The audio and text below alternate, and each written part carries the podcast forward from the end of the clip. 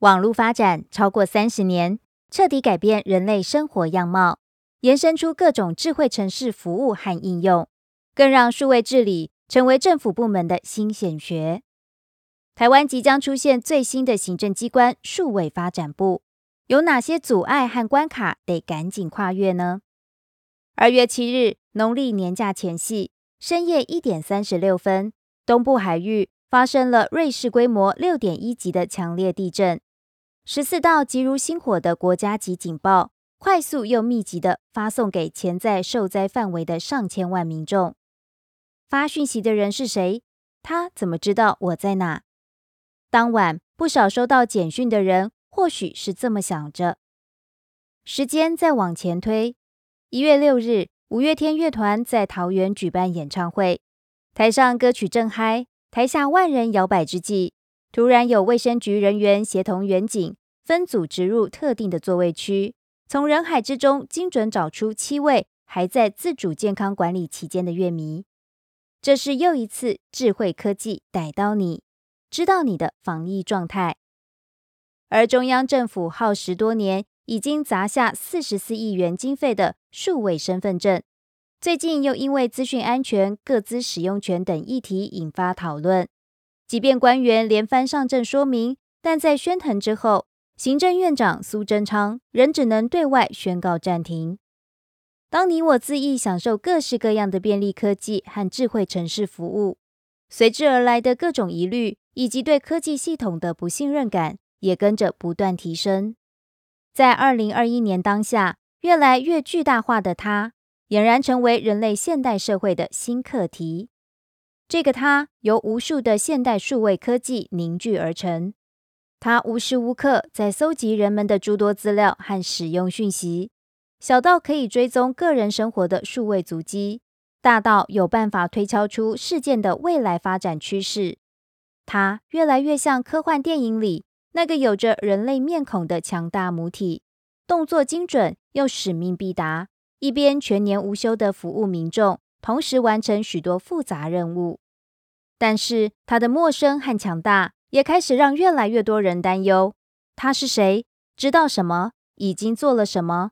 未来打算做什么？哪些数据被他掌握？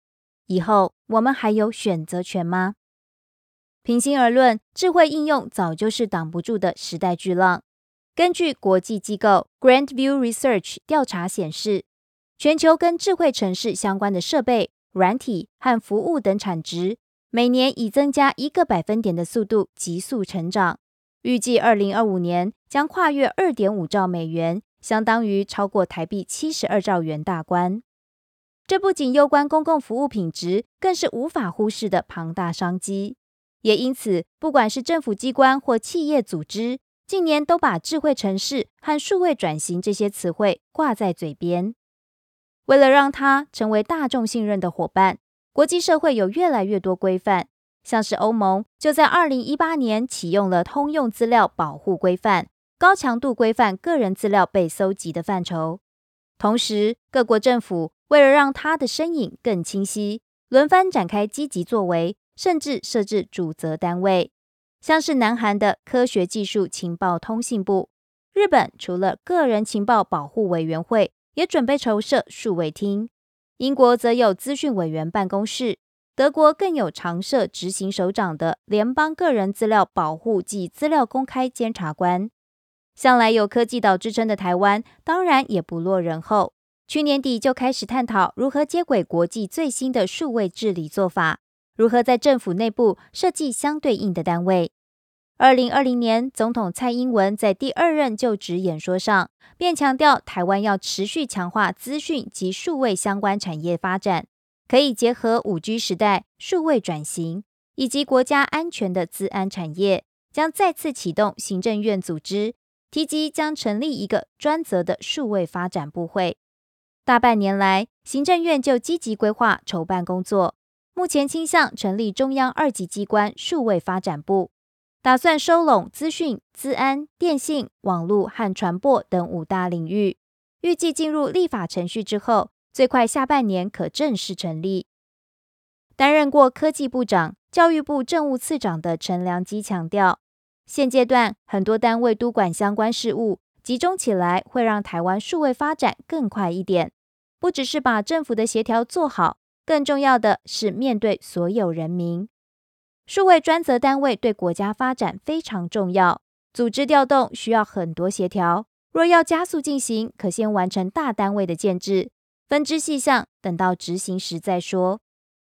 回顾过去经验，每次新的数位议题出现，总是需要跨部会的协调，像是 Uber 上路的适法性、数位支付工具的落地、串流平台是否合规等，不仅耗时良久，也常留下无解的问号。让许多厂商和使用者无所适从。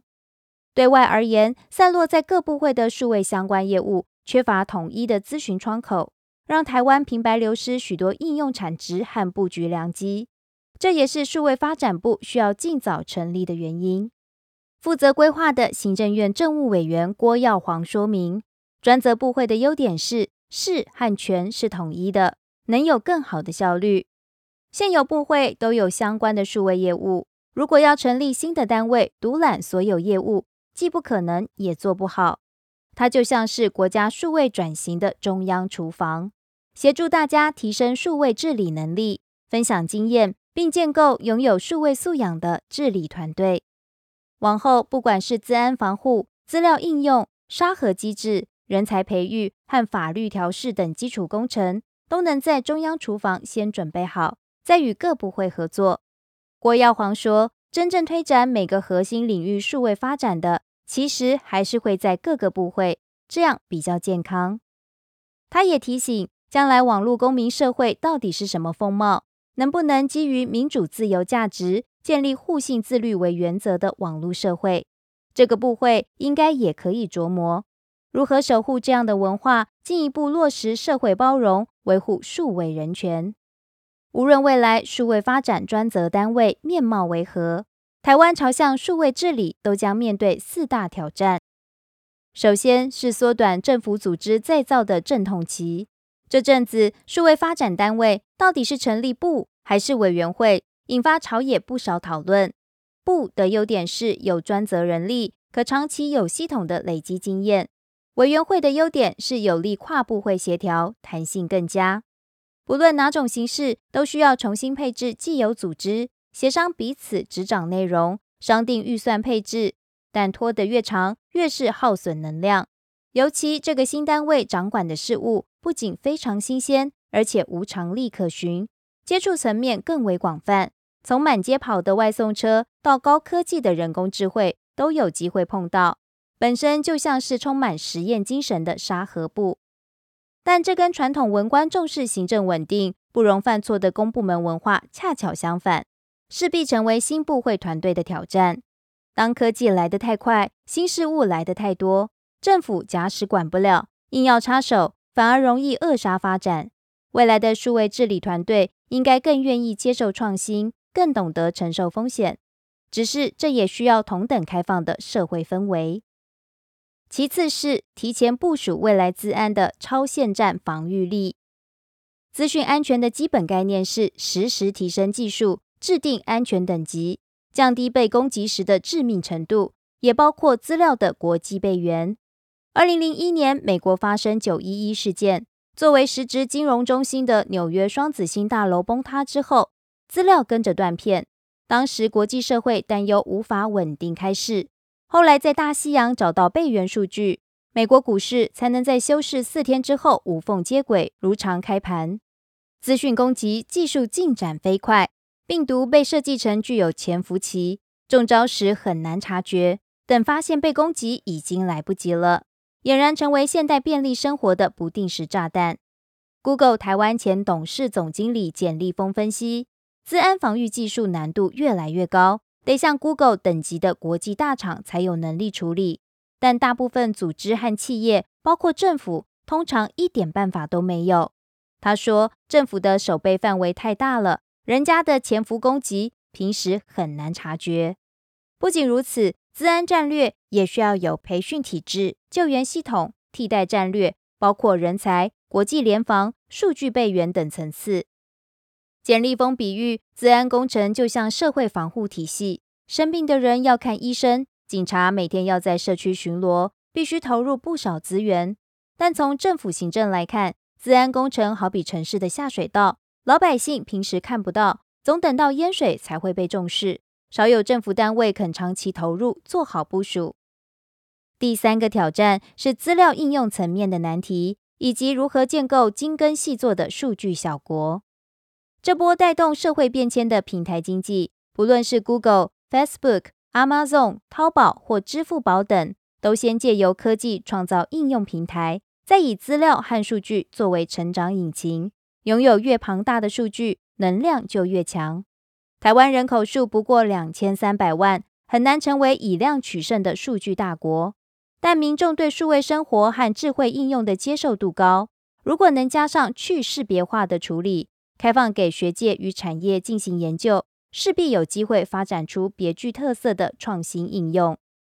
看看台湾人最爱比的南韩，去年就开始施行新修正的个人情报保护法、信用情报法以及情报通信网法，开放让经过处理无法锁定单一个人的去识别化个资，得以进行研究，推动数位产业的发展。数字会说话，韩国数位服务占数位产业的比重。已经接近三分之一，不仅领先台湾一大截，未来更打算全速冲刺。最后一关是从中央规划到地方执行的协作模式。目前在中央部会这边，有行政院正积极筹划数位发展部会，负责在地方上执行的县市政府，是否也要有相对应的局处？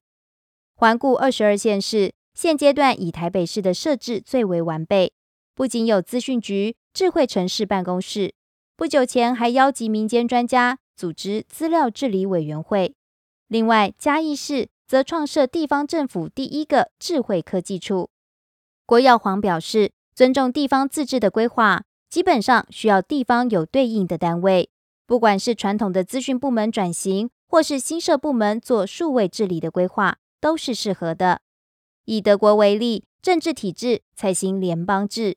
各资保护分别由联邦及邦共同担当，也设有专责机关，透过定期会议相互沟通。在地方层级，不仅有对应联邦的监察机构，也可针对特定领域自行设定监督机关。对于即将诞生的数位发展部会，产业人士不止兴奋，也带着一丝害怕再次失望的玻璃心，因为二零一四年成立的科技部。也曾经承担过这份期盼，却因为执掌范围有限而壮志未酬。一位长期关注数位治理的产业专家提醒：设立专责部会只是数位治理的一小步。假使新单位的成员都是从既有的部会调过来，会不会换汤不换药？所以重要的还是治理思维的改变。尽管如此，不少产业人士仍抱有期待。TIA 台湾网络暨电子商务产业发展协会理事长陈建宏直言，数位发展部会应该专注协助发展数位经济，带领产业进行转型升级，不应该同时兼具监理功能，避免陷入发展与监理矛盾的困境。回顾过往三十年，网际网络无疑彻底改变人类生活的面貌，同时也大幅颠覆公部门的传统治理思维。强调依法有据和行政稳定的工作模式，已经很难跟上现代科技和社会变革的速度。既然速度是关键，意味着专责数位发展部会的成败也在于速度。新部会成立初期，免不了有一两年的过渡期和适应期。如何缩短阵痛和阻力，找到兼具官场人与专业素养的推动人选，甚为重要。数位发展部确实有促进政府数位转型与强化治理思维的巨大潜力，渴望扮演对内面向社会沟通、对产业界提供柴火、对外与国际标准接轨的关键角色。但最后要提醒，这个新单位不该是瓜分资源、争抢人事的角力战场，千万别让任务极为重要的数位发展部沦为各部会互踢皮球的数位收发室。更多相关报道及精彩内容，请参阅《远见》杂志。